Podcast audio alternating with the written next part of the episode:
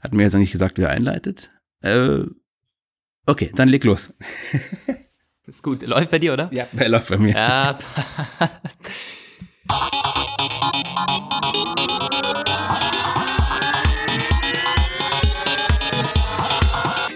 Hier sind Roman von Genabit und Lukas Gera. Ihr hört den Apfelplausch, eine Produktion von Wake Up Media. Hallo, meine Lieben, herzlich willkommen zum Apfelplausch Nummer das, haben wir zu schnell losgelegt. Apfelplausch Nummer 86? 85. Ich, ich glaube 86, aber auf jeden Fall zum Apfelplausch. Äh, und ähm, wir legen jetzt aber gleich los, indem wir über einen anderen Podcast kurz sprechen, Roman. Was was hat es denn damit auf sich? Und äh, jetzt werden sich einige vielleicht so ein bisschen daran erinnern, wir hatten Anfang Jahr, oder das war auch teilweise dann noch Dezember 2018, von einem Alltagsplausch immer mal wieder gesprochen und von einem zweiten Podcast, den wir irgendwie gerne starten würden. Und Heute ist es soweit. Wir möchten das jetzt mal ankündigen, auch offiziell bei unserer großen Hörerschaft des Apfelplausch. Ähm, auch als Aufhänger, weil uns ein Hörer tatsächlich geschrieben hat, oder Roman? Kannst du mal kurz vorlesen? Ja, genau. Der Johannes hat geschrieben, hallo, ich wollte mich mal erkundigen, wie es um den anderen Podcast steht, den Alltagsplausch. Ähm, ich hatte in den letzten Podcasts nichts mehr davon gehört und wollte mal fragen, ob ihr das schon aufgegeben habt. Ihr werdet euch erinnern, der Alltagsplausch, das war der Arbeitstitel für unseren zweiten Podcast, den wir mal äh, starten wollten, den wir auch übrigens gestartet haben, gleich vorweg, der läuft schon. Der Alltagsplausch äh, heißt aber jetzt nicht mehr so. Also wir haben am Ende doch einen anderen Namen dafür gewählt, weil wir festgestellt haben, dass die The ersten Themen, die wir dann aufgenommen hatten, einige werden sich noch erinnern, die Beta-Hörer waren, dass die haben das noch unter dem Alltagsplausch-Titel gehört und dann haben wir aber gemerkt, dass diese Themen, die wir da so haben, gar nicht so alltäglich sind, zumindest teilweise. Deswegen heißt er jetzt anders. Hallo Welt ist jetzt der Name. Die ähm, Episoden sind schon erscheinen seit einiger Zeit mehr oder weniger regelmäßig, so ungefähr äh, ungefähr wöchentlich, manchmal ein bisschen größerer Abstand, also es ist äh, noch nicht ganz so eingespielt. Augenblicklich sind wir bei Folge 9, die ist gestern, vorgestern online gekommen. Und Hallo Welt findet ihr wie äh, auch den Apfelplausch in iTunes natürlich und bei Spotify und auf unserer äh, Hallo Welt Webseite unter hallowelt-podcast.com. Und bei radio.de sind wir noch nicht, glaube ich, oder? Ich glaube schon. Also wir sind mit, bei, bei allen möglichen Diensten, Spotify, iTunes natürlich, ähm, überall, wo es eben Podcasts gibt, ist quasi gespiegelt mit dem Apfelplausch. Ja, Hallo Welt. Bis auf TuneIn, das hat nicht mehr geklappt. Genau, TuneIn nimmt keine neuen Podcasts mehr an, deshalb leider da nicht. Aber ansonsten könnt ihr uns überall finden. Ja, und es würde uns riesig, riesig freuen, wenn ihr das auschecken würdet, uns Feedback geben würdet. Wie gesagt, habt mit Technik ähm, meistens nichts zu tun, wobei die letzte Folge auch so ein bisschen mit mit äh, Social Media und YouTube-Algorithmen zu tun hatte, war also eine, eine, eine technisch ähm, belagerte Folge, aber ansonsten quer durch. Ihr könnt das gerne mal anschauen, dann wisst ihr, was wir meinen. Ein richtiger Gesellschafts- und Kulturpodcast, wenn man so möchte. Und ja, läuft schon gut an. Wir haben die ersten Hörer und würden uns riesig, riesig freuen, wenn auch ihr da mal reinhören würdet und uns da regelmäßig zuhört. So. Ja. Link findet ihr natürlich in der, in, der, in der Folgenbeschreibung und auf den genannten Kanälen können einfach runterwischen oder in den, in den Artikeln bei uns, ähm, die auf Apfelpage, Apfellike und so erscheinen. Überall gibt es Links, also das werdet ihr nicht übersehen. ja, das mal in eigener Sache äh, zu Hallo Welt, zum Hallo Welt Podcast und Jetzt geht's los mit den Apfelplausch-Themen. Wir äh, machen aber gleich weiter mit einer zweiten Mail, die wir bekommen haben, als Aufhänger zum ersten Thema vom Holger. Der hat uns geschrieben, hallo Lukas, hallo Roman. Ich höre euch seit einigen äh, Monaten und möchte zuallererst für die immer unterhaltsamen Podcasts danken. Seit dem Kauf meiner ersten Apple Watch Series 2 habe ich mir hin und wieder die Frage nach der Strahlungsbelastung generell gestellt allerdings ähm, kein Problem darin bisher erkannt. Mittlerweile haben sich die Gadgets allerdings geändert bzw. vermehrt. Ich nutze jetzt die Apple Watch Series 4 mit LTE und auch die AirPods. Beide strahlen sicherlich deutlich mehr und insbesondere die AirPods an einer äh, sehr, exponi an äh, sehr exponierter Stelle. Jetzt habe ich erfahren, dass von einigen Wissenschaftlern ein Papier veröffentlicht wurde, in dem sie genau vor solchen Strahlenbelastungen warnen. Ich habe daraufhin den SAR-Wert der AirPods mal gegoogelt und festgestellt, dass der zwar einerseits besser ist als der der iPhones, deren Wert ist wirklich übel, aber sicherlich immer noch sehr hoch für ein Gadget, das im Ohr getragen wird. Viel näher am Gehirn geht es wohl kaum. Ich habe euch, äh, ich habe bei euch kurz die Suche bemüht ähm, aber nichts zum Thema äh, Strahlungswerte etc. gefunden. Apple scheint dieses Thema eher auszublenden. Wie steht ihr dazu? Fragezeichen. Äh, er schreibt dann aber noch, er ist weit davon entfernt, irgendwie zur Aluträgerfraktion und so äh, zu gehören und das irgendwie alles zu verteufeln, was strahlt und, und technisch neu ist. Aber er macht sich Gedanken darüber und ein wunderbarer Aufhänger, denn Tja, wir haben auch noch äh, mehrere Mails bekommen, weil das diese Woche tatsächlich durch die Medien ging. Ein, ich glaube, es ist aber ein anderer Bericht, als er uns, als der Holger uns da geschrieben hat. Das hat in Österreich, haben es auch die ganzen großen Medien aufgenommen. Die Presse zum Beispiel hat getitelt, AirPods sind krebserregend. Und mir schon gedacht, uh, jetzt geht's los. Und es ging wirklich komplett durch die Medien. Dann auch so ein glaube von der University of Colorado ähm, gab es einen Forscher, der da hat was veröffentlicht und explizit noch vor Bluetooth-Kopfhörern und so weiter gewarnt. Ähm, wie aber der Holger schon richtig schreibt in seiner Mail, es gibt Studien, die belegen, dass es sehr gefährlich ist, aber andere wiederum, die sagen, hm, man weiß es nicht so recht. Ähm, Im Endeffekt was man da feststellen muss, es gibt, glaube ich, also es ist auf, dieses, aus diesem Papier geht auch hervor, gibt einige ähm, Tierversuche, die man da gemacht hat und man konnte nicht beweisen, dass es direkt und hundertprozentig krebserregend ist. Ähm, wurden nur erhöhte Wahrscheinlichkeiten eben festgestellt für, ähm, für, für gewisse Krankheiten, aber nicht direkt Krebs. Ähm, aber ich meine, es kann nicht gesund sein, wenn man diese Dinge irgendwie ständig, gerade du sprichst es an, Holger, irgendwie am, am Gehirn, Punkt, ne? am, äh, an der Handgelenk und so trägt. Wir möchten es mal ein bisschen allgemein beleuchten, da wir nicht die Expertise haben, also irgendwie wissenschaftlich anzugehen.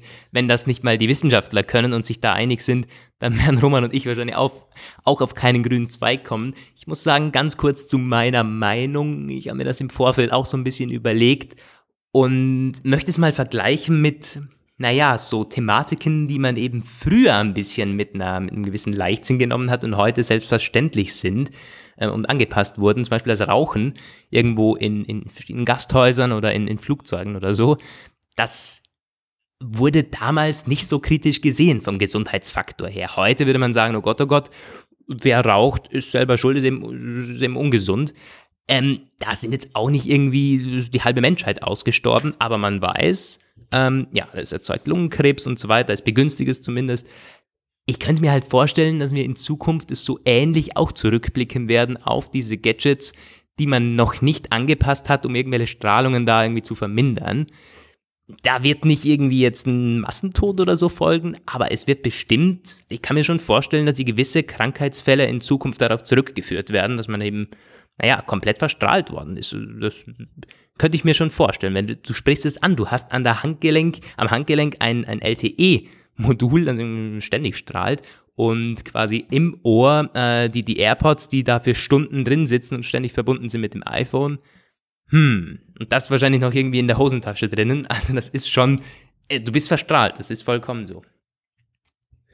Also das ist ein äh, Thema, glaube ich, das deswegen so schwierig, schwierig zu beleuchten ist, weil es halt die Langzeitstudien fehlen. Letztendlich, wenn man jetzt so auf, den, auf die Anspruchshaltung an irgendwelche langfristig laufenden äh, Erhebungen geht, dann ist die ganze Mobiltelefonie noch eine recht junge Technologie. Also die ähm, es gibt natürlich jetzt schon erste Vergleichswerte, auch mit den Handys aus den 90ern. Wenn man die Strahlungstabellen mal vergleicht, dann wird man feststellen, dass diese ersten Knochen wirklich richtige Strahlenschleudern waren. Also ich hatte zum Beispiel mal einmal, das konnte man auch wirklich selbst am eigenen sozusagen äh, Gerät ausprobieren. Ich hatte mal irgendwann so Motorola-Handys, äh, ganz, ganz lange ist das jetzt her, ähm, in, aus der Prä-Smartphone-Zeit. Und äh, die hatten noch so eine Antenne zum Ausziehen. So richtig krass waren die. Und mit denen kriegte man selbst da noch eine Verbindung, äh, wenn alle damals modernen Handys schon längst kapituliert haben. Also sprich in irgendwelchen U-Bahn-Stationen, richtig tiefe Tunnel ohne, ohne Handy-Verstärkersender. Äh, ja, die, äh, das waren die einzigen Geräte, die dann noch funktioniert haben. Die, also, Und wenn man das auch ein bisschen auch vergleicht mit den Strahlungsleistungen, ich bin früher mal ein bisschen im Funk gewesen, so, also äh, ne, Hobbyfunk, CB-Funk, äh, ein bisschen Amateurfunk, also zum Beispiel so ein klassisches CB-Funkgerät hat eine Sendeleistung von 4 Watt mit äh, UKW und 1 Watt auf AM im AM-Betrieb. Das ist äh, himmelhoch mehr als jedes ähm, Handy erreicht. Allerdings ist es natürlich so, dass ein Handy hat irgendwie viel weniger. Ich glaube, nicht mal auf ein Watt kommt es.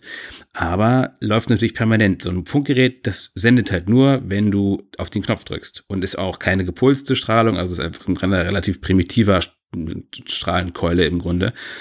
Und so ein ähm, Handy hat halt immer dieses, dieses Ding, dass es sich immer beim, bei der Basis anmelden muss. Und je, wenn man das hinter irgendwelche äh, beschichteten Fensterscheiben packt von modernen Autos oder modernen, schnell fahrenden Zügen, das ist immer, immer das ganz bekannte Phänomen, dass die das, dass es halt das viel schlimmer macht, weil die dann voll aufdrehen die ganze Zeit, um ihre Verbindung zu halten und, und, und. Deswegen ist es im Grunde auch perspektivisch besser, wenn man die Züge mit entsprechender Verstärkertechnik ausstattet, wie man mittlerweile auch selbst die meisten Intercities, also so die mittelgut versorgten äh, Schienengefährte ausgestattet hat, damit sie Handys eben nicht die ganze Zeit mit so hoher Leistung laufen.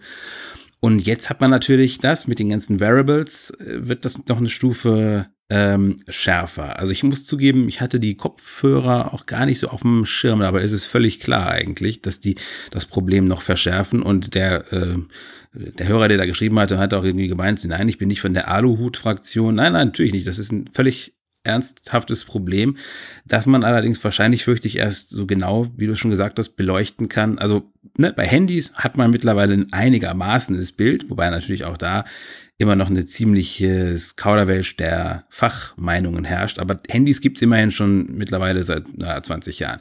Aber diese Dichte, diese extreme Dichte von, von Variables und, und strahlenden Devices, ob mit Bluetooth oder äh, 3G, 4G, Wi-Fi, bald 5G, ja. das sind alles Gigahertz-Frequenzen und die sind nochmal übler, weil das sind schon, das geht schon in die Mikrowellen, äh, in diese Mikrowellenstrahlungsfrequenzbereich äh, hinein und die sind für organisches Gewebe, je höher die Frequenz, desto schlechter ist es, habe ich mal irgendwo gelernt. Desto mehr wird da quasi die Moleküle zu schneller Bewegung angeregt und also können Zellschäden passieren, beziehungsweise der, die, die, ähm, der Gencode kann Schäden abbekommen, was dann äh, unter anderem auch die Fortpflanzungsfähigkeit, das ist auch das ein Problem. Also es gibt ja so eine schon eine ältere Studie, die halt besagt, oder einige, dass Leute, die ihre Handys die ganze Zeit in der Hosentasche tragen, ja, schwerer Kinder bekommen können, sage ich mal. Werden, also ähm, das ist, ist sicherlich eine Sache, die man noch, äh, über die man noch sehr viel Forschung zu betreiben hat die nächsten Jahre. Mhm.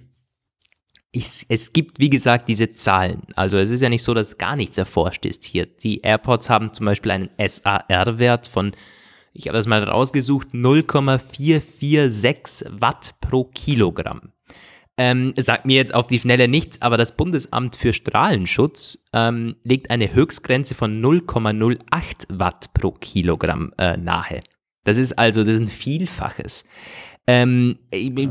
Kann ich sagen, ist das jetzt wahnsinnig gefährlich oder ist es im Grunde halt wie, wenn man sagt, du sollst kein Alkohol trinken und dann, also ich, ich, das ist schwierig, schwierig zu sagen und du, im Grunde das Fazit ist halt abwarten irgendwie und jeder, der sagt, okay, man schläft nicht ähm, neben dem Handy, man schaltet WLAN-Router oder so in der Nacht aus, das ist bestimmt nicht verkehrt. Also ich glaube, äh, wie gesagt, gesund ist das ganze Zeug bestimmt nicht. Ja, ganz witzige Geschichte, was mir dazu gerade einfällt. Ich weiß nicht, ob jemand sich noch erinnert. Ähm, das war, glaube ich, 2001 oder so, 2002. Das, damals gab es noch Siemens als Handyhersteller. Und es gab damals, ich weiß nicht, ob es den heute auch noch gibt, gibt es diese Auszeichnung des sogenannten Blauen Engel. Das sind Handys mit besonders wenig Strahlungsabgabe, also besonders äh, sparsame äh, Geräte.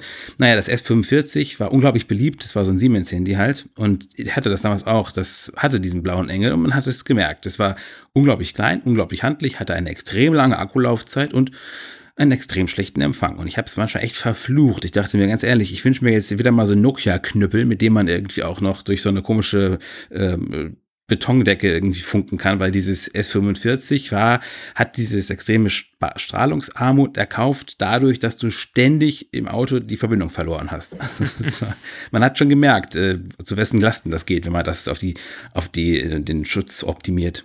Äh, was ich mich noch frage, wie, wie, wie ist es denn, wie ist die Entwicklung? Du sagst natürlich, die, die Bolzen früher hatten natürlich, äh, die haben gestrahlt wie sonst was. Ich meine, äh, Handys äh, vor 20, 30 Jahren. Aber ähm, wie ist es denn mit ähm, wie ist denn die Entwicklung allgemein so? Also wenn wir jetzt sagen, wir stehen vor, der, vor dem 5G-Ausrollen zum Beispiel, äh, die ganzen Handys, die jetzt rauskommen, man müsste mal die iPhone-SAR-Werte vergleichen oder die der Apple Watch 4 im Vergleich. Gut, das hat dann mit, mit, mit dem Bluetooth-Modul zu tun, aber ich glaube, im, im, Moment ist zumindest nicht erkennbar, dass das runtergeht, sondern eher nee. mit neuen Technologien leider wieder hoch. Ist auch so. Also ich habe jetzt die genauen Zahlen auch nicht im Kopf, aber das habe ich mal von einer Weile mitgekriegt. Also diese Zeiten, dass da die Werte total immer immer niedriger wurden, sind vorbei. Also seit die Smartphones da sind, äh, sind die Werte wieder am steigen. Jetzt nicht äh, äh, explosionsartig, aber doch, die sind wieder höher geworden die letzten Jahre. Mhm. Und es stimmt auch, dass Apple da äh, sehr, sehr untransparent ist. Also es gibt genügend Hersteller, die geben das auch gerne so an äh, liegt wahrscheinlich auch daran, dass die iPhones tatsächlich von den, von, von den Smartphones her mitunter am meisten strahlen. Also wenn man das gerade so, ich glaube, die OnePlus-Geräte äh, schneiden da immer sehr gut ab. Die iPhones, die äh, strahlen ziemlich krass. Ähm, ja, das ab und auch teilweise mal, ich ähm, hatte irgendwann mal sowas drüber gelesen sogar, dass die, dass die auch sich von iPhone zu iPhone-Modell durchaus Unterschiede gibt, weswegen sich auch einige in bestimmten, wenn man so schwierige Empfangssituationen simuliert, einige besser abschneiden. Und das kann man schon sagen, je besser sie abschneiden, desto stärker strahlen naja, sie auch. Also äh, das. und gerade die aktuellsten iPhones so, also ich glaube, es gab mal welche, die waren äh, strahlentechnisch recht gut, dafür empfangstechnisch eher schlecht, aber jetzt so 10, 10S und R, die äh, sind wieder etwas kräftiger am Strahlen. Ich glaube, das ist ein Thema, das wird sich in den nächsten Jahren noch, ähm, noch krass in den Vordergrund stellen dann.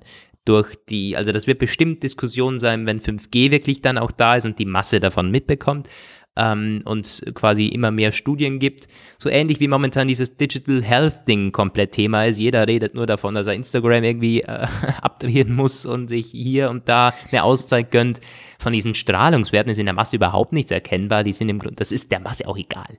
Also ganz ehrlich, das, ja. äh, es gibt zwar die, diese Fanatiker, die schalten irgendwie WLAN-Router ab und so oder irgendwie Handy muss 10 Meter vom Bett entfernt sein und so ist ja bestimmt auch nichts Falsches dran, aber die, den meisten ist es egal, weil man es ja eben nicht mitbekommt. Du fühlst dich ja nicht zwingend schlecht, wenn du irgendwie telefoniert hast nachher.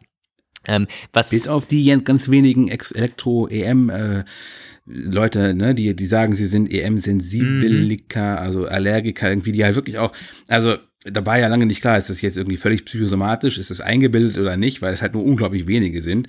Aber es, ob eingebildet oder nicht, es gibt halt welche, die ziehen irgendwie in den allertiefsten Wald und sogar, äh, ich habe einmal, einmal ein äh, Interview mit einem gelesen, der ist selbst Informatiker und ähm, vom Fach und irgendwie auch so teilweise so ein bisschen so, so äh, Ingenieur für, für Frequenztechnik irgendwie. Und der muss ja sein, der möchte auch seinen Job weiterhin machen. Und dann hat er irgendwie tatsächlich, sagt er zumindest, so eine ähm, äh, Anfälligkeit für Strahlung aller Art entwickelt und hat deswegen sich irgendwie ein Landstück ganz weit draußen gekauft und dann da alles auf Kabel umgestellt und hat halt Kabeltelefon, LAN-Kabel statt WLAN-Router und arbeitet aber trotzdem weiter an seiner, an seiner Technik, aber alles in der Theorie, also alles irgendwie simuliert am Rechner halt so. Also, das ist krass. Ist vielleicht doch keine Einbildung. Also, äh, das, das glaube ich auch nicht, dass das Einbildung ist. Bei manchen vielleicht, aber das, da manche sensibler sind, warum nicht? Hm, müsste man wieder mal unseren Medizinexperten irgendwie dazu holen, was der dazu meint. Hm, ähm, ja, so viel dazu. Wir können das nur allgemein beleuchten und drüber sprechen. Schreibt uns doch mal, legt ihr auf sowas eigentlich Wert oder, oder betrifft euch das? Zumindest haben wir ein bisschen Bewusstsein, äh, Bewusstsein geschaffen wieder mal. Aber den meisten wird das relativ egal sein. Also was ich schon gehört habe, das kann man noch ganz kurz erwähnen, bei den AirPods, dass manche sagen, so nach zwei, drei Stunden ähm, haben die ein bisschen Kopfschmerzen oder ist das Ohr tut weh oder so. Das liegt aber wahrscheinlich nicht ja. am Bluetooth-Empfang oder an der Strahlung oder so, sondern eher daran, dass die Teile eben lange oder am, am, an der Musikbeschallung, dass die Teile an sich im Ohr sind, ein Fremdkörper im Ohr ist. Vielleicht auch tatsächlich an der Strahlung, wer weiß das schon so genau, aber das ist ein bekanntes Phänomen, das bei vielen Leuten die AirPods, ist auch bei mir teilweise so, wobei ich mich teilweise daran gewöhnt habe. Aber anfangs speziell konnte ich die AirPods nicht viel länger als eine Stunde im Ohr haben am Stück. Das war, äh, habe ich mich aber jetzt mittlerweile auf zwei, drei Stunden und dann ist der Akku eh alle, kann ich strecken. Aber am Anfang, das, da hatte ich schon auch ein bisschen Probleme damit. Glaube ich aber nicht, dass auf die Strahlung zurückzuführen ist. Ja, ja, das, das und so äh, einem etwas ausführlicherer Betrachtung basierend auf einer Mail von euch. Und jetzt gehen wir dann mal weiter zu den durchaus nicht ganz uninteressanten Themen der Woche. It's Showtime bald zumindest. Am 25. März, übrigens genau der Termin, der gerüchteweise schon äh, gehandelt worden war, ist das Apple Spring Event. Also diese Termine, die werden immer, diese Terminprognosen werden immer besser. Also auch mhm. die WWDC-Vorhersage hat sich erfüllt, er hat sich auch diese Woche bestätigt, dass ähm, äh, der WWDC-Termin vom 3. bis zum 7. Man kann also davon ausgehen, dass mittlerweile die Leute, die diese Gerüchte tippen für die Termine, zumindest liegen sie richtig. Was war denn mit dem Spring Event los? Also wir haben auf jeden Fall den, den Termin bestätigt bekommen. 25. März und der Slogan It's Showtime deutet ganz klar auf diesen TV-Streaming, auf diesen Serien-Streaming-Dienst hin. Ähm, ob da jetzt noch News-Abo-Dienst kommt, ist fraglich. Das geht nicht direkt hervor, aber ist ähm, zumindest äh, wahrscheinlich. Was unwahrscheinlich ist, dass wir neue Hardware bekommen, dann auch noch irgendwie on top. Ähm, aber da hat es auch neue Gerüchte gegeben, oder? Die sollen teilweise sogar schon in Produktion sein. Also es, ähm, es wird, wird immer, wird, ist zumindest möglich, dass Apple das zu wenig ankündigt oder auf der Kino gar ähm, unangekündigt lässt und das danach in einem stillen Release irgendwie über den Online-Store dann veröffentlicht. Die Rede ist da natürlich von iPad ähm, neuen AirPods, eventuell sogar iPod. Jetzt hatte ich dich gerade nicht gehört. Ja, genau. Ich hatte, ähm, da, es gab einen Digitimes-Bericht darüber, dass diese Massenproduktion schon angelaufen sein soll. Wo man auch sagen muss, muss ja auch sein. Wenn die demnächst auf den Markt kommen sollen, dann ist es ja auch irgendwie, wenn sie jetzt nicht schon produziert werden, dann äh, würde es noch viel länger dauern. Ja, ähm, AirPods, iPads und äh, ja, vielleicht iPod Touch, weiß man halt nicht. Ähm, wurden auch nicht wirklich die Endfertiger genannt in dem Digitimes-Bericht, sondern nur so Teilfertiger von irgendwelchen äh, Schaltkreiskomponenten. Also ja. Es gab dann noch äh, Gerüchte, also mit dem iPad, da hat diese Woche verschiedene neue Gerüchte gebracht. Die kamen so Ende des, Ende letzter Woche, Anfang dieser Woche, was da jetzt mit genau denen los sein könnte. Also zum Wochenende war noch berichtet oder spekuliert worden. Alles bleibt gleich, nichts ändert sich. Das äh, neue 9,7 Zoll iPad bleibt bei 9,7 Zoll. Später dann kam ein neuer, äh, ja, das war über Twitter, so ein Leaker, dem mir persönlich gar nichts sagt, der hat gesagt, oh, 10,2, ein äh, größeres iPad wird es geben, 10,2 Zoll und noch ein weiteres Modell, das 10,5 Zoll groß sein soll, kein iPad Pro und zu einem späteren Zeitpunkt kommt wo man natürlich berechtigt fragen kann, was das soll und ob das überhaupt sinnvoll wäre für Apple, wenn es äh, zwei Varianten bringen würde, die so nah größentechnisch aneinander liegen. Was würde man damit erreichen? Ich meine. Ähm, Glaube ich nicht. Das werden eher zwei Prototypen sein, wo sich ein Leaker wieder mal irgendwie völlig vertan hat und dann nochmal in zwei ja, iPad-Modelle daraus abzuleiten. Äh, werden zwei Prototypen sein, denke ich auch. 10,5 Zoll, das hat man schon öfters gehört. Dieses 10,2 ist eher neu wieder. Irgendwas in dem Dreh wird es wahrscheinlich sein. Und mittlerweile auch recht wahrscheinlich, dass dieses iPad kommt. Also dass, dass wir dann einen ja. Overhaul bekommen. Hm, stellt sich die Frage, könnte sein, dass hier und da ein Gerät auf der WWDC noch angekündigt wird, weil man wirklich hier den Fokus jetzt auf Services legt. Ähm, vielleicht gibt es ja im Apple Music-Bereich dann auf der Keynote auch irgendwas Neues. Wer weiß, oder dass es irgendein Bundle gibt aus TV-Streaming, Apple Music, ähm, und dem Newsdienst, da gab es ja auch schon Gerüchte, dass Apple an so einem Bundle-Ding arbeitet, so ein Apple Apple-Dienst, dann vielleicht 40 Euro oder so im Monat, wo man noch ein bisschen iCloud-Speicher hat oder so. Also wenn man, wenn man die ganze Keynote auf diesen Service-Punkt, unter diesem Service-Punkt laufen lässt, dann wäre so AirPods 2 hinten dran wahrscheinlich ein bisschen unpassend. Ja, das ist letztendlich gehen wir auch zurzeit davon aus, ne, dass es tatsächlich keine Produktpräsentation wird und dass zumindest das iPad, das kann ich mir sehr gut vorstellen, dass das stimmt, was spekuliert wird gerade. Es wird eine Pressemitteilung geben oder beim iPad zum Beispiel nur ein stilles Update wo äh, sowas ist natürlich das, was wir hassen, weil wenn es nicht mal Pressemitteilungen gibt, dann wird, wird ja muss man einfach gucken darauf, dass man rechtzeitig mitkriegt, wenn sich im Apple Store was verändert. Und die neuen AirPods, die, die wird es vielleicht per Pressemitteilung geben, kann ich mir vorstellen. iPad ja. so ohne und die neuen AirPods per Pressemitteilung. Die werden dann, ja, vielleicht in schwarz, hatten wir ja schon darüber gesprochen, und mit diesen diversen, hey, Sprachassistent-Geschichtchen und neue Oberfläche, besser Grip. Ja, kann man, kann man sich alles vorstellen. Ja, und ähm, die, dieser News-Dienst, den du da angesprochen hast. Also ich muss zugeben, jetzt kommen wir so ein bisschen auch in dieses Services-Thema. Ähm, ich bin mit allem, was man zurzeit so spekuliert, höchst unzufrieden wieder mal.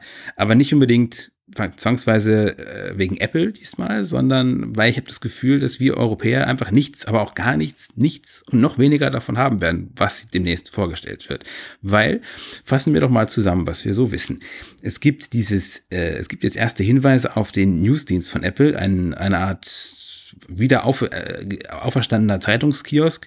Einige werden sich erinnern, der erste Zeitungskiosk, den es jetzt schon seit Ewigkeiten gibt, der ist ja eine Totgeburt gewesen. Ja, das war im Grunde nur so ein Container, da, den hat Apple gestellt und da konnten dann die Zeitschriften und Zeitungsverlage ihre ihre Apps reinpacken und letztendlich haben dann ein paar das gemacht, aber die Apps waren unglaublich schlecht, uninspirierte Dinger, wo sie dann einfach so eine PDF, PDF abgezogenes äh, Version von ihrer von ihrer Zeitung reingeklatscht haben, völlig äh, völlig fantasielos.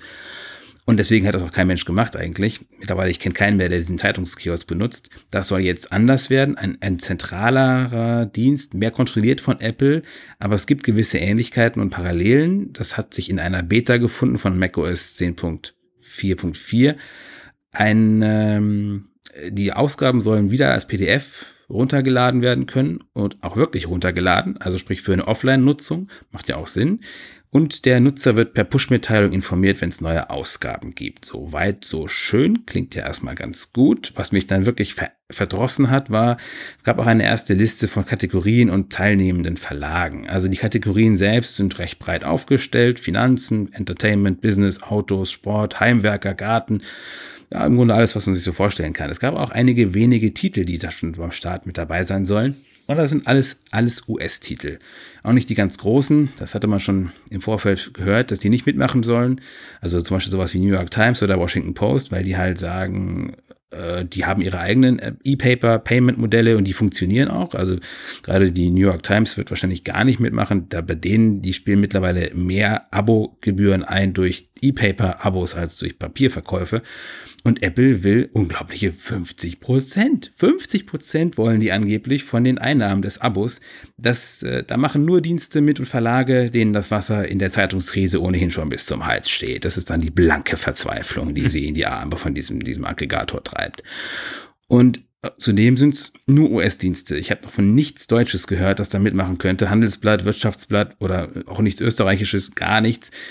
Zumal ja unsere äh, Zeitungsverlage eh etwas skeptisch sind, was Apple betrifft. Ich muss auch sagen, in dem Zusammenhang bin ich da auch gar nicht so, also wie, wie gar nicht so so äh, anti-deutsche äh, Wirtschaft wie sonst immer, weil es gibt ja zum Beispiel dieses Apple News Ding, das ist zwar in Deutschland nicht offiziell am Laufen, ist aber halt doch da, wenn man halt auf dem Homebildschirm zur Seite wischt, gibt es ja so News-Themen und das ist ein völlig intransparentes äh, Verfahren, wie da gelegentlich Titel von der Welt oder von Bild rausgegriffen werden und geboostet werden. Ich habe da mal so ein Statement von der äh, Sprecherin von dem von Welt gesehen, die halt gesagt hat, naja, oder SZ hat sich da auch angeschlossen, manchmal kriegen wir unglaubliche Schübe durch äh, Apple, Apple News, aber wir können es überhaupt nicht steuern und es ist völlig unvorhersagbar, wann, wie das passiert. Vor diesem Hintergrund möchte keiner mit Apple zusammenarbeiten.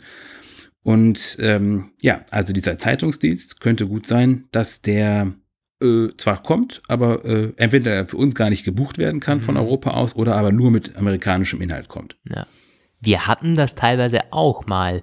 Ich glaube, ein, ein Artikel von dir ist mal von einem Samsung-Newsdienst aufgegriffen worden und über Nacht kam da dann irgendwie, weiß Gott, wie viele Klicks. Kannst du dich noch erinnern daran? Ja, stimmt. Das gibt, genau, ist bei gibt, uns äh, ja, ja. auch mal gewesen. Ähm, was ich noch sagen wollte zum Newsdienst. Für mich klingt das, was da kommt, so ein bisschen wie die Anfänge des Musikstreamings. Auch was, äh, was Apple Music sich da anhören musste, ähm, zu Recht auch. Die kleinen und mittleren, die profitieren davon, weil die werden jetzt endlich gefunden, die werden endlich bezahlt. Die ganz Großen, die quasi ohne dieses Streaming, ohne dieses Abo-Zeug, ähm, ohne dieses alles in den Topf werfen und quasi einmal bezahlen, ähm, die da auch schon ähm, genügend Gewinn gemacht haben, die profitieren äh, wenig oder vielleicht verlieren sogar dadurch, weil sie quasi gezwungen sind, da mitzumachen, weil ihnen sonst die Leser weggehen. Und da, da bekommen sie natürlich deutlich weniger Geld, weil Apple mitmischt, weil das irgendwie halt, weil alle mitmischen und das nur, nur einmal bezahlt wird. So, ich hoffe, ich hoffe wirklich, dass so diese, diese großen Medien, die dann teilweise auch noch, tja, hoffentlich zumindest irgendwo unabhängig sind, unabhängig bleiben können, ähm, weil sie diese Einnahmen haben, ähm, aus, aus, aus eigenen, aus eigenfinanziert, dass die da nicht irgendwie unter Druck kommen, weil das sonst, das, das wird wirklich gefährlich dann irgendwie. Bei, bei, ja. bei Musikstreaming ist das wirklich heute schon so. Also die, die, die großen Künstler, die, die verdienen halt durch Streaming natürlich immer noch horrende Summen, aber wenn halt für jedes Lied wirklich der 1,30 bezahlt wurde, so bei iTunes oder CDs verkauft wurden, also ich meine, dass da irgendwie dann am Ende mehr überbleibt, ist fast klar. Ja, Als wenn das über zeigen. Also YouTube gestreamt wird zum Beispiel die ganz Großen werden wahrscheinlich, also zum Beispiel, ich, ich glaube nicht, dass wer jetzt gerade die New York Times abonniert hat und dafür im e E-Paper-Abo bezahlt, wird wahrscheinlich jetzt nicht da kündigen, wenn Apple Newsdienst kommt. Ähm, ich kann mir halt nur vorstellen, dass diese mittleren, mittelgroßen Verlage, die werden, das ist, glaube ich, das, was, das haben auch einige äh, Zeitungsverleger in einem anderen Interview mit der New York Post, glaube ich, geschrieben, also gesagt, die wurden so zitiert, dass man sagt, naja, man äh, äh, tauscht lieber mehr Reichweite gegen weniger Geld als umgekehrt. Also die, die wissen genau, dass sie da einen über den Tisch gezogen werden sollen, dass das, dass das Angebot von Apple ein schlechtes Angebot ist. 50 Prozent, 50 Prozent Provision, man kann es gar nicht oft genug sagen. Ich meine, 30 Prozent, da kommen wir gleich noch zu, ist schon viel, aber 50 Prozent ist unverschämt. Darauf geht man eigentlich nur ein, wenn man in der Zeitungskrise steckt. Und ähm, man wird mehr Leser gewinnen, zweifellos. Die Frage ist, ob kann man sich noch wirtschaftlich darüber freuen. Also bringt das noch so viel ein, dass es ein gutes Geschäft ist? Ich bezweifle es. Das Ding ist halt, es fruchtet schon, was Apple da anbietet, weil diese Zeitungskrise, äh, die ist aktuell. Ähm, man verdient mit, mit, mit Printmedien immer weniger. Teilweise gibt es äh, schwankende Einnahmen bei bei Google Ads und dass sich Medien seit Jahren ein bisschen schwer damit tun, sich zu finanzieren oder überhaupt sich, äh, sich das Redaktionsteam zusammenzustellen, das ist bekannt. Also von dem her, dass da der ein oder andere gerade im kleineren und mittleren Bereich halt unter Druck kommt und da einfach zuschlagen muss im Grunde, äh, das ist halt leider, muss man auch ganz klar sagen, das ist halt so. Und Apple nutzt diese äh, recht verzweifelte Situation gnadenlos aus. Ja. Die könnten problemlos auf ihre 30 Prozent äh, dabei bleiben oder auch äh, eine wirkliche Goodwill-Mission machen und auf 20 oder 15 Prozent runtergehen. Apple könnte sich das problemlos leisten und auch ein Tim Cook ist nicht zu begrenzt, um zu sehen, in welchem Zustand sich der amerikanische Zeitungsmarkt befindet, der äh, quasi schon äh, in einen Markt eingetreten ist, wo äh, riesengroße Flaggschiffzeitungen von einem Jeff Bezos aufgekauft werden, der damit ein bisschen ein Stück weit die Pressefreiheit stärken möchte. Also ähm, ich finde, wenn, wenn es wirklich sich bewahrheiten sollte mit den 50 Prozent, dann ist äh, Apple mit einem beispiellosen, mit einer beispiellosen Missachtung der Gegebenheiten auf dem Zeitungsmarkt geschlagen. Mhm. Tja. Das ist äh, so viel zu dem, äh, zu dem Newsdienst. Das genau. äh, können wir im Grunde nicht einschätzen, wie wahrscheinlich das ist, aber gut, es sollte halt irgendwann, also es würde passen auf dieser Keynote. Gerüchte darüber gibt es schon lange, werden jetzt wieder irgendwie hochgespült und würde, wie, wie gesagt, zum, zum Thema passen. Aber Hauptthema wird eben vermutlich dieser Streamingdienst sein, dieser Amazon Prime, dieser Netflix-Konkurrent von Apple. Und auch da gibt es wieder einiges, ähm, das bekannt wurde diese Woche, aber irgendwie nicht so, nicht so positiv. Äh, die ganzen Serien verzögern sich, es ist so halbwertig. Da hat Bloomberg berichtet, oder? Ja, genau. Bloomberg hat darüber geschrieben und sie sagen, ja, also man wird nur ganz, ganz wenige, eine Handvoll Sachen zum Start bereit haben, die man äh, zeigen kann. Der Rest wird sich verspäten. Irgendwie bis Herbst wurde wieder gesagt. Das passt auch zu früheren Berichten, die auch von einem Later This Fall gesprochen haben. Und es gibt auch einen Hintergrundbericht über die Ursachen dieser Verzögerung und da wird ziemlich ausführlich darüber gesprochen, wie Apple ist. Ich habe darüber hatten wir letztes Jahr, äh, letztes Jahr in der letzten Folge schon gesprochen, im Plausch hier glaube ich auch, wie Apple es sich mit der Hollywood, mit der Filmbranche verscherzt hat und deswegen kommen diese Verzögerungen zustande. Und und vor diesem Hintergrund ist es doch erstaunlich optimistisch, was da ein Analystenteam ähm, gesagt hat, dass es nämlich innerhalb einiger Jahre gelingen soll, dieses, diesen News, diese, diesem Streamingdienst 100 Millionen zahlende Abonnenten zuzuführen. Da muss das schon dann später einen drastischen Aufstieg hinnehmen, ja. Ich meine, dass Apple natürlich, äh, ja, dass Apple die Zielgruppe hat. Ich meine, jedes iPhone und jedes iPad, wenn da auf einmal in der TV-App oder so, oder wenn da auf einmal eine App vorinstalliert ist, äh, wie das bei Apple Music der Fall ist, wo man was abonnieren kann. Meine, natürlich, das ist gegeben, aber wir kennen die bekannten Probleme. Ja, gibt einige, genau, es geht noch ein bisschen weiter, ein paar Deals, also es soll ja nicht nur die Originals geben, sondern auch noch äh, TV-Inhalte. Und da bin ich auch äh, wieder sehr skeptisch, weil auch da ist es wahrscheinlich so, dass es hauptsächlich US-Kunden befriedigt, weil gesprochen wurde bis jetzt immer nur von in den USA agierenden Medienpartnern. Da ist unter anderem Showtime eben, das ist halt auch so ein Fernsehdienst, und HBO. HBO ist so etwas, von dem wir Europäer wünschten, wir hätten es. Also ein ein Pay-TV-Angebot mit sehr vielen Sendern. Und ähm, die gibt's aber bis jetzt nicht in Europa. Alle derartigen Gerüchte, dass die hier mal in den Start gehen sollen, haben sich zerschlagen. In den USA sind sie sehr beliebt und die wollen mit Apple anscheinend, also Apple will sie gerne ins Boot holen.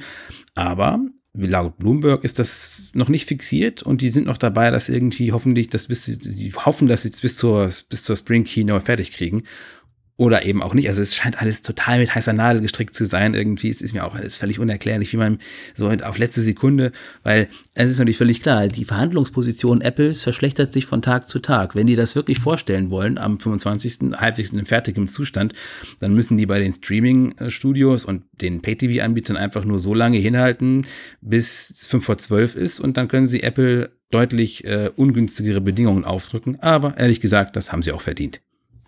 Ja, wie da genau die Verhandlungspositionen sind, können wir wahrscheinlich nicht einschätzen, jetzt basierend auf Bloomberg-Berichten oder wie die genau dastehen.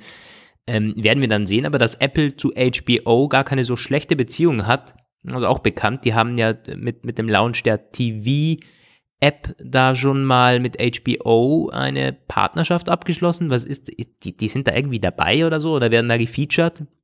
Keine Ahnung, irgendwas, äh, irgendwas wird da auf jeden Fall promoted für HBO.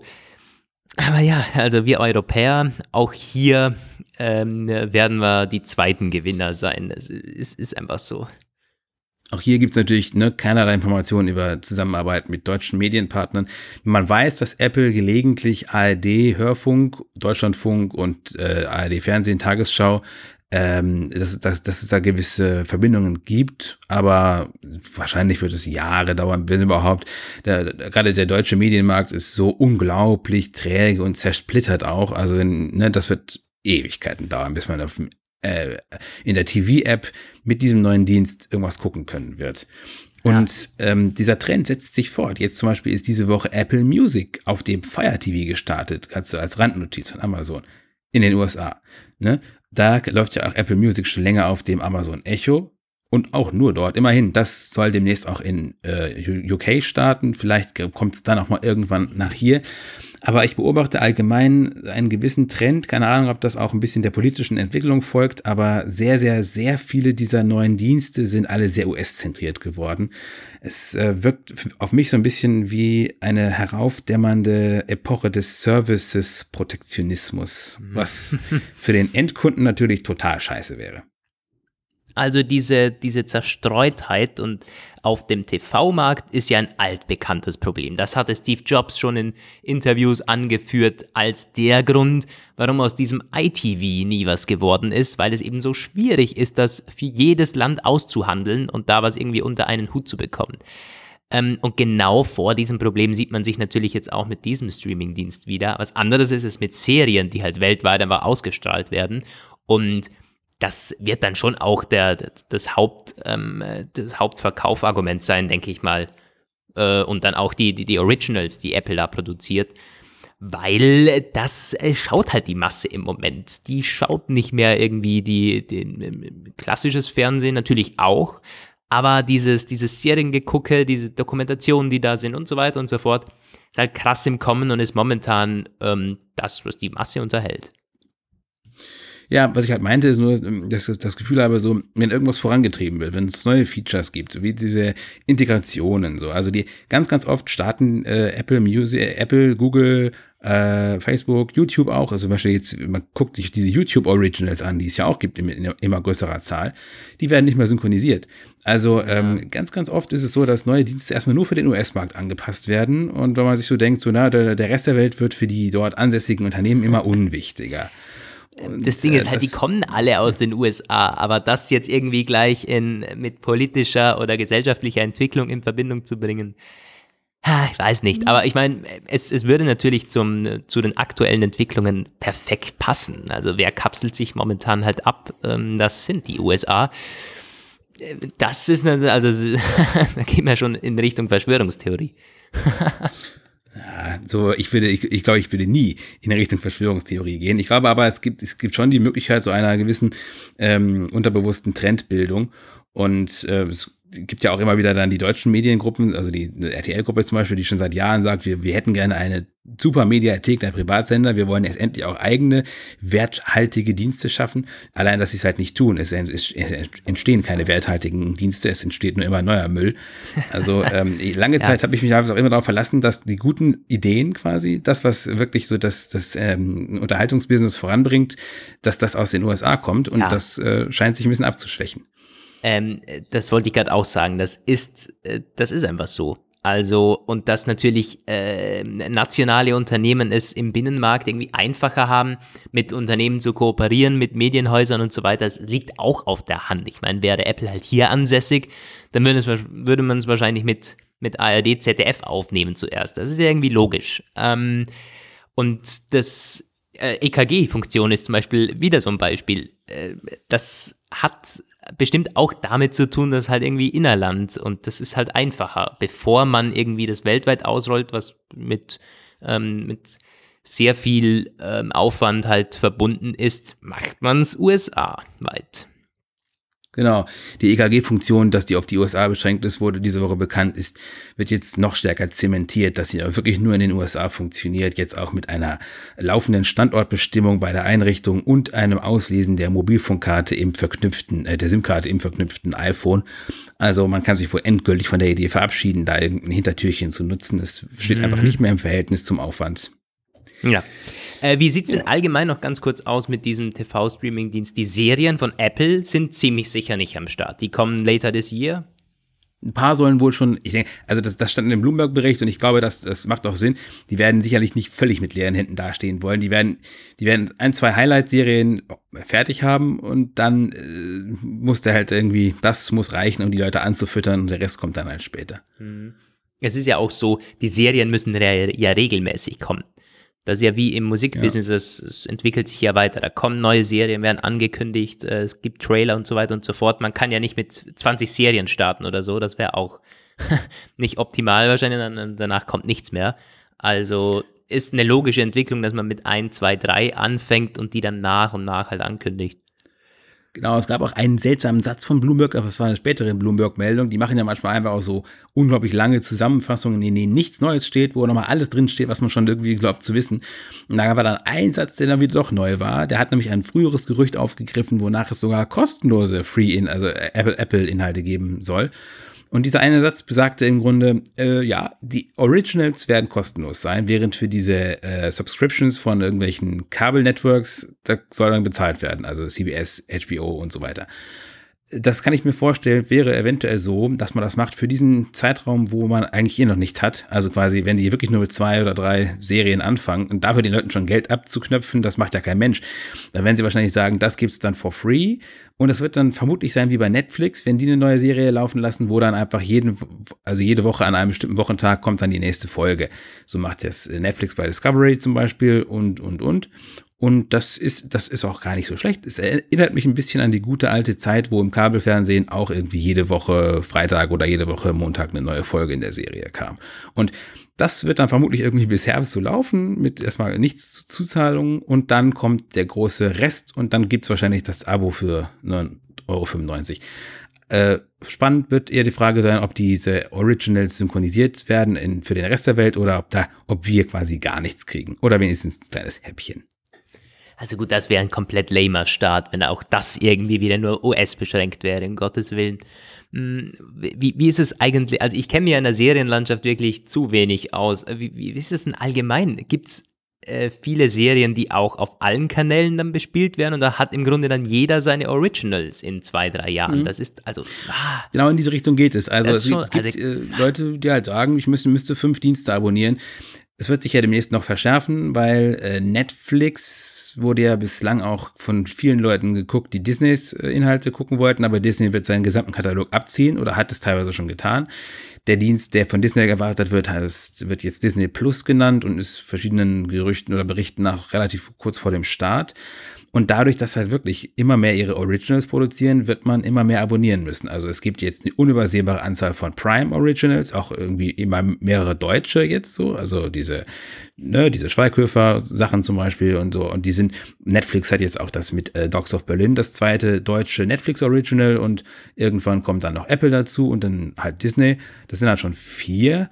Ich habe letztens auch mit einem Kollegen, wo wir am äh, Serienabend äh, gucken waren, darüber gesprochen, so wie viel man irgendwie in Zukunft für den Monat veranschlagen muss, auszugeben für allein die Streamingdienste, weil die halt, die versuchen es immer so weit auseinanderzuziehen, dass du halt einfach, du, ja, oder die Leute entscheiden sich irgendwann dafür, sie entscheiden sich für einen Dienst und dann wird es wahrscheinlich, das wird eigentlich sehr spannend sein, für Medienforscher ist es ein Paradies der, der Sozial- und Medienrezeptionsforschung, äh, weil es könnten sich dann so Inseln herausbilden, dass quasi halt sagst du, mit bestimmten Leuten hast du einfach keine, keine Gesprächsthemen über Serien mehr. Wenn die Netflix haben und du Prime und äh, alle beide gucken kein Fernsehen mehr, dann gibt es nichts mehr zu reden.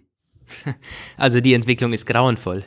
Das ist ja wirklich ja. grauenvoll. Früher hat man äh, zu vier, zu fünf, den Familien hat man halt die, die, die Unterhaltungssendung geguckt, mit irgendwie Rosenthal oder Wetten das, verstehen Sie Spaß. Heute guckt jeder auf seinem eigenen Streamingdienst. Also das ist ja wirklich grauenvoll. Hm, also ich bin, ich bin gespannt. Wie, wie sieht's denn da aus? Gibt's teilweise auch Serien, äh, die könnte man doch verkaufen an die anderen äh, Streaming-Plattformen oder äh, einzelne Serien dann einfach verkaufen für Geht das nicht? Ja, oder? Wird selten auch gemacht. Es gibt auch ganz seltene so Gemeinschaftsunternehmungen, wie zum Beispiel bei diesem Babylon Berlin. Das ist so eine öffentlich-private Produktion, lief zuerst irgendwie auf Sky und später dann auch auf Netflix, aber auch auf ZDF.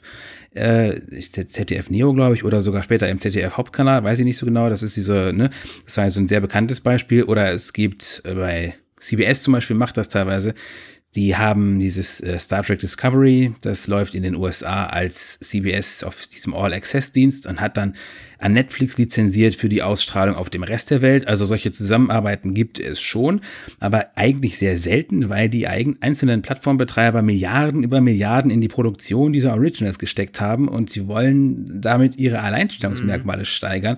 Wenn sie sie überhaupt lizenzieren, dann erst nach Jahren. Was ja verständlich ist, irgendwie, äh, logischerweise. Ja. Also für, für mich klingt das Ganze ein bisschen so, also wenn das klassische Fernsehen tatsächlich, ich meine, das, das stirbt ja so irgendwie aus, oder zumindest halt wird massenweise weniger, dann werden die neuen Sender diese einzelnen Streaming-Dienste sein. Dann wird es dann halt irgendwie vier, fünf eine Art Kanäle, Sender geben, wo halt die, wo bestimmte Dinge laufen. Aber du musst für alles bezahlen. Die sind ja kaum werbefinanziert. Wobei Netflix ja. testet das teilweise aus, oder? Dass man gratis gucken kann mit Werbeunterbrechung und so? Ich glaube nicht Netflix war das, aber Amazon hat das, aber auch nur in den USA. Da gibt es jetzt seit neuestem so ein kleines Extra-Angebot, das ist nur werbefinanziert. Das hat auch andere Inhalte als das Amazon Prime. Und das sind irgendwie ja so, so comicartige Trash-Zeug. Es wirkt ein bisschen so wie das, wie das äh, schlechteste Nachmittagsfernsehen. Und oh das ist aber bis jetzt hier nicht gestartet. Es gibt ein ganz spannendes Angebot von Sky, das ist zumindest in der Theorie spannend. Da ist Sky, kann man mit Netflix kombinieren in dem neuen Sky Q. Ich habe mir auch überlegt, das zu holen. Dann die ersten Berichte darüber gelesen. Unfassbar schlecht bewertet, funktioniert wie null irgendwie, nur Aussetzer, schlechte Rechnung, gar keine Rechnung. Also bis jetzt eine totale Negativempfehlung. Ein yeah, Fail, yeah. wenn du so willst. Aber in diese Richtung wird es irgendwann vielleicht so Kombi-Angebote geben. Dann zahlst du mm. zwar auch noch kräftig drauf, aber vielleicht nicht ganz so schlimm. Ähm, also was, äh, was sich bei mir jetzt gerade die, die Frage, man muss schon auch sagen, wenn du, wenn du wirklich vom klassischen Fernsehen dann irgendwann mal abkommst oder so und dir gewisse, es gibt ja diese, bei uns heißt es GIS, die Grundgebühren, gibt es bei euch eigentlich Zwangsgebühren oder so? Klar. Ja, bei uns äh, nämlich nicht, äh, meines Wissens. keine Das glaube ich nicht. Ihr habt auch einen öffentlich-rechtlichen Rundfunk, der Ja, ORF, aber- der finanziert. Ja, das ist schon so, da zahlen auch die meisten, aber wenn du keinen Fernseher hast und zu Hause kein Radio hörst und so, also ich in Wien zum Beispiel bezahle die GIS nicht, weil ich nicht mal einen Fernseher habe. Die gehen aber teilweise von Haustür zu Haustür und prüfen das nach. Genau, das war bei uns auch ganz, ganz lange so. Das wurde dann vor ein paar Jahren abgeschafft und es wurde eine Zwangsabgabe für jeden Haushalt gemacht, weil Okay. davor war es nämlich immer so eine seltsame Grauzone. Diese Leute Ja. sind auch rumgelaufen. Du musstest sie nicht reinlassen, Ja, das aber wenn du sie doch reingelassen hast, dann hast du sie vielleicht im Fernseher gesehen und Ja, dann warst du erledigt. Ist, bei uns ist, es ist dieselbe Regelung immer noch in Kraft. Und ich meine, da muss man sagen, das ist bei uns halt irgendwie um 20 Euro rum oder so oder teilweise noch mehr. Wenn halt das umlegt, wenn, wenn das die jungen Leute in Zukunft irgendwie sich einsparen, wenn sie sagen, wir brauche ich nicht mehr, dann kannst du dir halt zwei, drei Streaming-Dienste äh, dann halt schon leisten für das Geld. Also im Endeffekt muss man das auch realistisch sehen, so viel mehr kosten die Dienste dann halt auch nicht, wenn du halt sagst, okay, wobei halt dazu kommt, dann musst du für Sport halt noch zahlen. Dann gibt es irgendwie Sky oder The Zone oder so, wo du für Fußball schauen oder irgendwann werden die, die Oscars dann vielleicht wieder nur auf dem laufen. Also im Endeffekt wird es erhöhen, wird sich das erhöhen, das ist leider so. Vor allem ist noch ein ganz anderer Punkt, aber unberücksichtigt, aber den möchte ich nur ganz, ganz kurz schneiden, bevor wir jetzt äh, völlig abdriften. Aber der Unterhaltungssektor ist eine Sache. Was da in dieser Rechnung völlig unberücksichtigt bleibt, ist das Nachrichtengeschäft. Ja, Keiner von den Streamingdiensten produziert Nachrichten von irgendeiner Art. Und das ist das, äh, wo ich glaube, dass eine öffentliche Abgabe völlig unverzichtbar ist, weil ein unbestechliches, äh, gutes Berichterstatternetzwerk mit weltweiten Korrespondenten und Auslandsstudios finanziert sich nicht durch Einschaltquoten und durch irgendeine Reichweite. Das muss durch eine Abgabe finanziert werden. Es ist ein klassisches Verlustgeschäft. Ja. Und dafür braucht man öffentlichen Rundfunk und den kriegst du mit keiner betriebswirtschaftlichen Rechnung irgendwie ins grüne Bereich. Bin ich voll bei dir. Ja, da bin ich voll bei dir. Wird sich aber dann halt, äh, da- stellt sich schon die Frage, wie man das macht. Also wenn das weiterhin ähm, äh, halt freiwillig bleibt, zum Beispiel bei uns, tja, also d- dass das immer weniger Leute bezahlen, ist auch bekannt und auch die Jungen sich sagen, hm, also Tagesschau oder so, äh, wer braucht das schon? Äh, es Das wäre ein klassisches Hallo-Welt-Thema Ja, voll. Das sagen. ist, eine, das ist ein klassisches Hallo-Welt-Thema. Werden wir gleich mal auf die Liste aufnehmen. Ich würde auch vorschlagen, wir gehen dann wieder zurück. Ich, bin, ich frage mich gerade, wie viele Hörer wir gerade während dieses Exkurses in die Medienwelt verloren haben. Ah, Hallo, ja. seid ihr noch bei uns? Hallo Welt. so, mh, was haben wir denn noch? Das zumindest zu unserer Spring Keynote. Ähm, oder zu unserer, zu Apple Spring Keynote. Zur WWDC können wir im, also da werden natürlich die, die, die neuen vier Systeme erwartet. Gibt es wenige Gerüchte, die werden aber bestimmt noch kommen, in, wenn wir in, in zukünftigen Episoden streifen. Da gibt es ja bekanntlich keine Einladungen, sondern nur äh, es ist eine Art Lotterie. Was gibt's? Fünf, 5000 Plätze oder so? Und wer da quasi glaube. schnell genug ist oder teilweise von Apple als. Ich glaube, es, ist- nee, es ist eine Glückssache. Du hast, das, das läuft ja, Ja, bis zum genau. 21. März, glaube ich, oder 20. März und kostet 1499 Dollar. Übrigens in dem Fall kein übertrieben hoher Preis. Diese Branchen-Events, die sind wirklich alle so teuer. Auch so eine Java oder so SAP-Konferenzen, die haben alle solche Preise. Ich habe teilweise auch schon so äh, Veranstaltungen besucht, wo, also als Pressemensch natürlich, ähm, wo ein normaler Teilnehmer irgendwie für zwei Tage und eine Abendsveranstaltung 1900 Euro zahlen soll. Also es gibt äh, teilweise verrückt hohe Preise für solche, ähm, solche Veranstaltungen. Ist nicht der Und MWC in Barcelona auch so wahnsinnig teuer? Ja, total. Also der ist, wenn du da ein normales Ticket löhnst, irgendwie, da ist ein Tagesticket bei 900 Euro. Das ist völlig Das war verrückt. eigentlich, ja. Es gibt ein Gerücht für die Hardware bei der WWDC, das ist noch kurz angemerkt, ein Mac Pro könnte man zumindest angeteasert sehen, der ja 2019 kommen sollte. Da gab es eine Quelle, die sagt, auf dem WWDC wird man den zuerst mal hinstellen. Und ach, das wäre doch mal was. Das kann ich mir auch sehr gut vorstellen. Das kann ich mir wirklich gut vorstellen. Sneak Peek-artig, wie man das auch bei dem 212er, glaube ich, gemacht hat. Oder wann kam der raus? 2013. Ähm, 2013, glaube ich. Das äh, wäre auf der WWDC auf jeden Fall denkbar, ja. Ist ja, Übrigens, ist ja ein Entwicklerding. Ja, es wird, es wird auf, auf, auf die Profis ansprechen. Sag mal, äh, kannst du dir vorstellen, ein möglicher Titel für das nächste macOS-Betriebssystem? Vielleicht Hill Valley oder Hollywood oder so? Boah, du, nee. Aber ich kann mir vorstellen, in welche Gag-Sphäre man dieses Jahr aufsteigen wird. Da macht ja die, dieser Federici äh, zündet da jedes Jahr noch das größere Gag-Feuerwerk ab, bis, bis man im Endeffekt dann auf den macOS-Namen kommt. Nee, ich bin mal gespannt. Ich gebe keinen Tipp ab, nee. ich trauere immer noch den Raubkatzen hinterher, aber gut. Ja, das wird Namen, wohl. Tippsysteme, die ja, finde ich ja so langweilig. Irgendwie Mojave, immerhin, das geht ja noch. Aber ja. Hm, das, das, zur, das zur WWDC. Ja, Ähm, was haben wir da jetzt noch auf unserer Liste hier? War natürlich äh, komplett geprägt die Woche von diesen beiden Events, aber wir wollen noch ein bisschen weitergehen. Ein Thema haben wir noch. Zwei sogar, ich habe eins vergessen. Der Apple Pay Monitor, den wollten wir nicht ganz zu Anfang machen. Ah, ja, ja, ja. Ich, ich quetsche ihn kurz rein. Es ist ähm, unglaublich, die Volks- und Raiffeisenbanken sind doch noch nicht verloren. Gibt vielleicht doch noch eine, eine Chance, äh, dass sie dorthin kommen.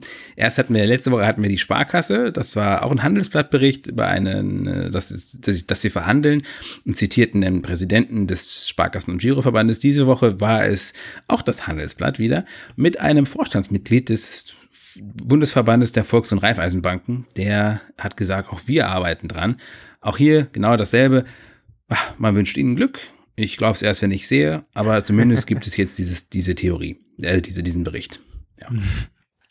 Und dann habe ich auch noch ähm, ein ganz kleines Thema, das wir auch vergessen haben. iPhone-Gerüchte gab es nämlich. Ähm, Ja. Triple Cam tatsächlich jetzt in allen Modellen oder zumindest auch beim kleineren, aber nur mit höherer Speicherkonfiguration. Da war ein sehr, sehr ähm, irgendwie out of the blue dieser Bericht. Das finde ich, also mit höherer Speicherkonfiguration, um Gottes Willen. Der war von, Ah, ich weiß nicht. der war von, von wem kam der überhaupt? Makat, Makat, Makatorara, Ma- Makat, dieser Japaner. so. Ja, ja, ja. ja, ja, ja, ja, ja. Äh, Ich finde das gar nicht so abwegig, ehrlich gesagt. Wir hatten immer mal darüber gesprochen, dass es eigentlich völlig unfair ist und auch irgendwie unpraktisch, wenn Leute, die eine bessere Kamera haben wollen, irgendwie auch zwangsweise ein größeres iPhone haben wollen. So Hm. legen sie das irgendwie um. Man muss immer krass draufzahlen, aber ähm, es gibt auch die Möglichkeit, das Gleichwertige in kleiner zu haben. Ja, verstehe, was du meinst. Ja, okay. Ja, die Frage, momentan hat man so argumentiert, dass natürlich das mehr Platz braucht und so würde das der Laie auch äh, verstehen. Okay, die größeren Modelle können auch größere Kameras beherbergen. Ähm, ist technisch bestimmt am Anfang auch eher so gewesen. Mittlerweile würde man es halt hinbekommen, wenn man so Gerüchte äh, dann liest. Stimmt eigentlich. Also das ist gar nicht so schlecht. Nur die Frage, wird man dann noch viel mehr draufzahlen für diese Speicherkonfiguration? Ich hoffe nicht. Die sind jetzt schon teuer genug. Ja, ja. Es wird sehr teuer werden. Also äh, die Weltmarktpreise für DDR äh, und äh, NRAM-Speicher, die verfallen zwar extrem weiter, aber das kümmert ja Apple nicht. Endkunden und Einkaufspreise sind vollkommen entkoppelt. Übrigens in dem Zusammenhang auch eine Meldung über eine neue, ähm, einen neuen Zulieferer für Displays, ein äh, chinesisches Unternehmen mit einem etwas seltsamen Namen. Das, äh, immer wenn ich ihn lese, muss ich an Boeing denken, aber es ist zum Glück an nicht Boeing. Ähm, ein neues, äh, super dünnes, ultra leichtes und auch in der Herstellung günstigeres Panel, das die Touch und die Anzeigeschicht in einer einzelnen Layer vereinigt. Sowas gab es schon früher in der Entwicklung. Samsung bietet das auch an, aber Boeing, Bö, Bö, wie auch immer man die auch spricht, ist äh, günstiger, hat ein günstigeres Angebot, ist auch für Apple kein Unbekannter, hat schon Panels fürs iPad und den Mac geliefert und ähm, ja, also äh, kann vielleicht für Apple dazu führen, dass die Panels zu günstigeren Preisen einkaufen werden, aber die werden natürlich diese Ersparnis keinesfalls an den Endkunden weitergeben, keinesfalls. Im Gegenteil eher. Dann erhöht Ja. man halt die Gewinnmargen. Ja. Und zwar krass. Ah ja. Aber wäre zu begrüßen, diese, diese Triple Cam auf beiden, auf beiden Geräten. Mich anfangs gar einen Denkfehler gehabt. Wenn das wirklich nicht in, in, in Preissphären dann abdriftet. Wobei, da sind wir eh schon längst über Gut und Böse eigentlich irgendwie hinweg. Mm, ja, dann unser letztes Thema. Leider irgendwie wieder Service, Service-Thema, aber zumindest so ein bisschen mehr mit Diskussionen unsererseits. Es geht um Spotify und Apple und den App Store und dass Apple zu viel Geld möchte wieder mal. Ja, die kriegen den Hals nicht voll. Ja, es, ähm, Spotify möchte es jetzt wirklich wissen. Es es gab ja vor kurzem schon diesen kleinen Schwenk, dass Netflix damit angefangen hat und Spotify später nachgezogen ist. Beide bieten keine Zahlung über iTunes mehr für Neukunden an. Wohl dem, der seinen äh, Abo schon über iTunes abrechnen lässt, der kann das auch weiterhin tun. Das ist deswegen beliebt gewesen, weil man damit immer wieder mal ganz gut sparen kann. Gibt ja immer iTunes-Karten günstiger für irgendwie 10%, 15%, manchmal sogar 20% off. Und wenn man das konsequent einhält und überall diese iTunes-Karten kauft, da kann man dann aufs Jahr gerechnet schon einige Euro sparen. Aber ähm, für die Unternehmen ist das halt scheiße, weil die übliche 30% Apple-Steuer anfällt. Und da möchten sie jetzt endlich mal eine Grundsatzentscheidung her haben. Übrigens, das ist ein Thema, das nicht allein in Europa jetzt äh, hochkocht, wo Spotify jetzt bei der EU-Kommission Wettbewerbsbeschwerde eingelegt hat, sondern in den USA läuft diese Verhandlung auch gerade vor dem äh, Supreme Court sogar, ist noch kein Urteil gefallen, kann aber schlimmer werden für Apple. Und jetzt hat Spotify die EU-Kommission angerufen und dort ist sie, ist es auf offene Ohren gestoßen, nämlich in Form dieser Wettbewerbskommissarin Margarete Westhager, ganz berüchtigt, die hat schon den die die Keule gegen Google geschwungen mhm. und früher gegen Intel und die, wer ein bisschen mit EU-Politik sich beschäftigt, wird dieses, wird diese Frau kennen, als nicht unbedingt äh, den multinationalen Gigaplayern freundlich gesonnen. Und ähm, ja, hat Spotify halt gesagt, so, naja, das kann nicht sein, immer diese 30 Prozent, zumal wird es dadurch noch verschärft, dass Apple ja Apple Music anbietet und damit quasi in einem Marktteilnehmer und Marktbeherrscher, also Markt, Marktleiter quasi ist. Und das ist in der Tat auch ein Problem. Also ich bin nicht unbedingt ein Spotify-Fan, aber die haben tatsächlich dieses, ne, jetzt bieten sie keine Zahlung mehr per iTunes an. Jetzt ähm, führt Spotify an, dass sie sich benachteiligt sehen, weil Apple sie äh, durch diesen Umstand halt diskriminiert. Sie, sie sagen zum Beispiel, sie kriegen keinen Zugang zu den Siri-Schnittstellen mehr und sie kriegen keinen Zugang zu Apple Watch und zum HomePod. Wie stichhaltig diese Punkte sind, ist schwer einzuschätzen, gerade beim äh, bei Apple Watch, da ist sie ja mittlerweile drauf, ohne dass die App besonders viel kann. Und beim HomePod, naja, da war Spotify noch nicht drauf vertreten, auch als es noch ganz normal über iTunes seine 30 Prozent abgeführt hat. Da möchte ich mal den direkten Zusammenhang in Zweifel ziehen. Aber es bleibt natürlich das 30% Ding. Und da hat jetzt diese, die, die Vestager schon zumindest in so einem Tweet nicht klar was gesagt, aber schon so von wegen, ja, die Message ist angekommen. Gut, man kennt diese EU-Verfahren, die dauern Jahre. Die sind, die werden wahrscheinlich meistens irgendwie auch dieses hier vor dem EuGH äh, zum Abschluss gebracht, weil äh, jeder natürlich immer Einspruch und Einspruch und Einspruch, aber am Ende kann das schon zu merklichen Änderungen im Markt führen. Und jetzt können wir mal ein bisschen darüber reden, so, wie sehen wir denn das, dieses, diese Spotify-Vorwürfe und die Apple hat natürlich schon darauf reagiert und gesagt, nein, nein, nein, das ist ganz anders, wir sind die Guten, wir, wir müssen doch so teuer sein, die Infrastruktur kostet so viel Geld. Ähm, ja, was, was war denn Apple da gab es ja so, so das Argument, das dann durch die Medien ging. Ähm, Nee, Spotify hat Apple halt vorgeworfen, sie seien ähm, ein Monopolist und, und Apple sagt dann, Spotify ähm, würde sich quasi alle Vorteile einer kostenlosen Plattform eben herausziehen und aber selber irgendwie nichts bezahlen wollen, so ungefähr. Ja. Und das ist halt, da ist halt auch was dran, muss man ganz klar sagen. Ich meine, dass Spotify seit Jahren auf dermaßen dünnen Eis steht, das Ding überhaupt zu finanzieren, ist halt auch bekannt. Ähm, und da, da sind so viele kostenlose Hörer drinnen. Tja, und, und, und es ist immer noch Apples Plattform, dieser App Store da. Das sind Apples Geräte. Apple hat sich dieses, dieses System aufgebaut, diese Nutzerbasis aufgebaut, die man anderen natürlich zur Verfügung stellt, unter einer Bedingung, dass man selber auch dran was verdient. Auch irgendwie nachvollziehbar, oder? Ja, also Google Play hat das ja auch. Ich glaube, die haben dieselbe Abgabe. Ich weiß gar nicht, weißt du das zufällig? Ich glaube, die haben auch 30 Prozent und also bei Apple ist es ja so, nach, wenn ein laufendes Abo wird nach einem Jahr 15 Prozent die Ausschüttung. Ähm, also ich finde 30 Prozent viel.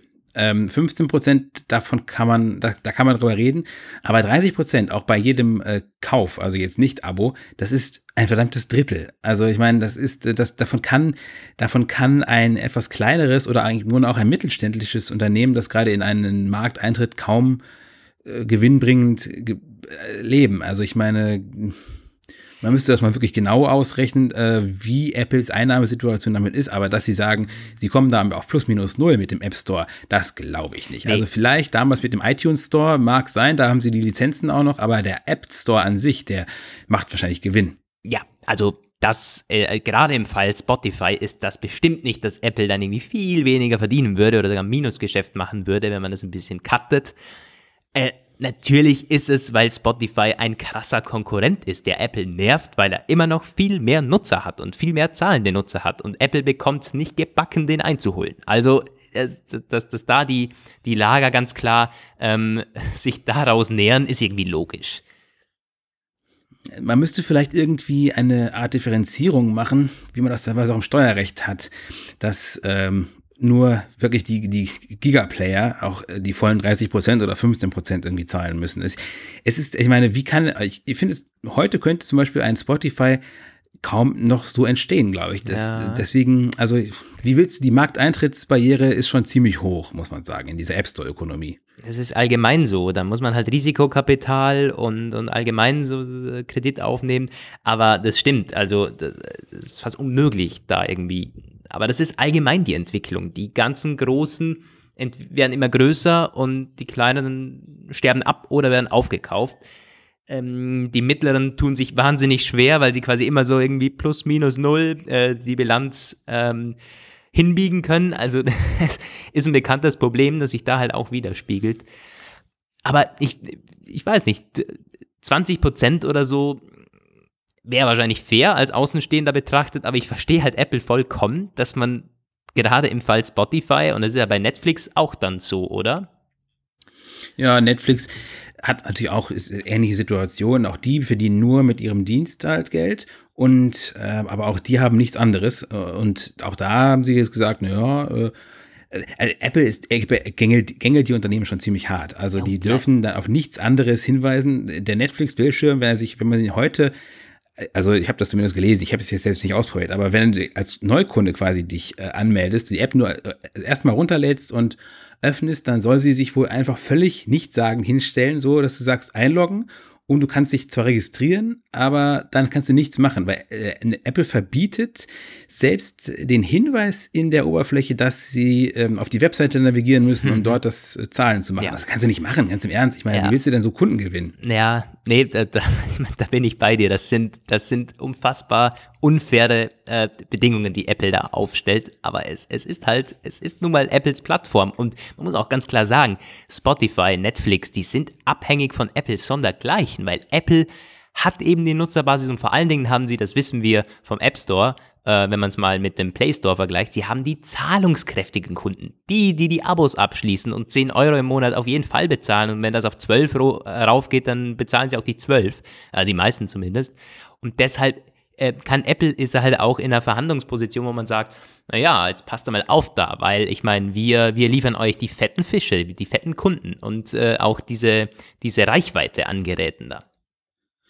Ja, aber ich frage, also das ist halt schon eine Frage, wo man ähm, dis diskutieren kann, ob es da sinnvoll ist, dass da ein Eingreifen der Gerichte halt ge geboten ist. Ja. Weil das ist eine ähnliche Situation wie beim Internet Explorer in den 90ern von Microsoft oder bei der marktbeherrschenden Position der Google-Suche oder der Android-Dienste auf den Android-Handys, der, der Google-Dienste auf den Android-Handys.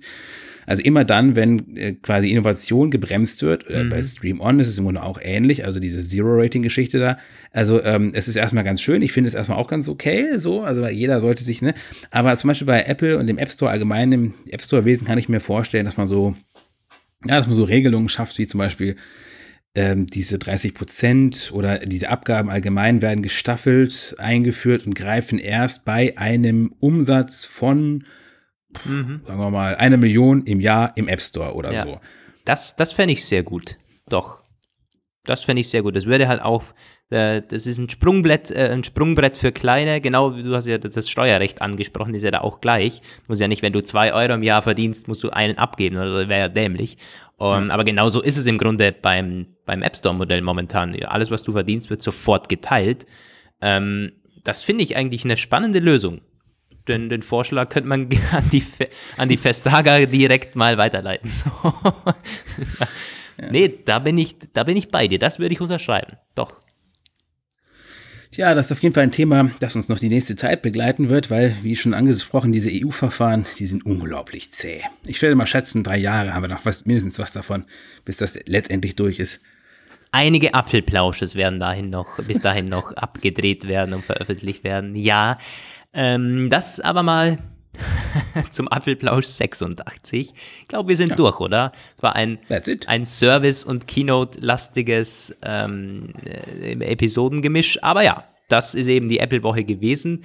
Und an dieser Stelle nochmals der Hinweis, aufgegriffen vom Anfang. Hört doch gerne mal in Hallo Welt rein. Wenn ihr jetzt nach, diesem, nach diesen 70 Minuten Abschweifungen und Lukas und Roman noch nicht genug habt, dann könnt ihr direkt mit Hallo Welt weiter ähm, loslegen auf iTunes, auf Spotify und auf den Social Media Kanälen ist auch jeweils verlinkt, wenn ihr da nach Apfelplausch sucht, ähm, kommt er auch auf Hallo Welt meistens. Ja, hört da gerne rein, gebt uns Feedback, äh, würde uns sehr freuen. Oh, in diesem. Sinne, vielen Dank fürs Zuhören. Von mir geht's Ciao aus Wien. Tschüss aus dem ziemlich verregneten Bielefeld. Bis nächste Woche. Ciao. So, was ist das jetzt?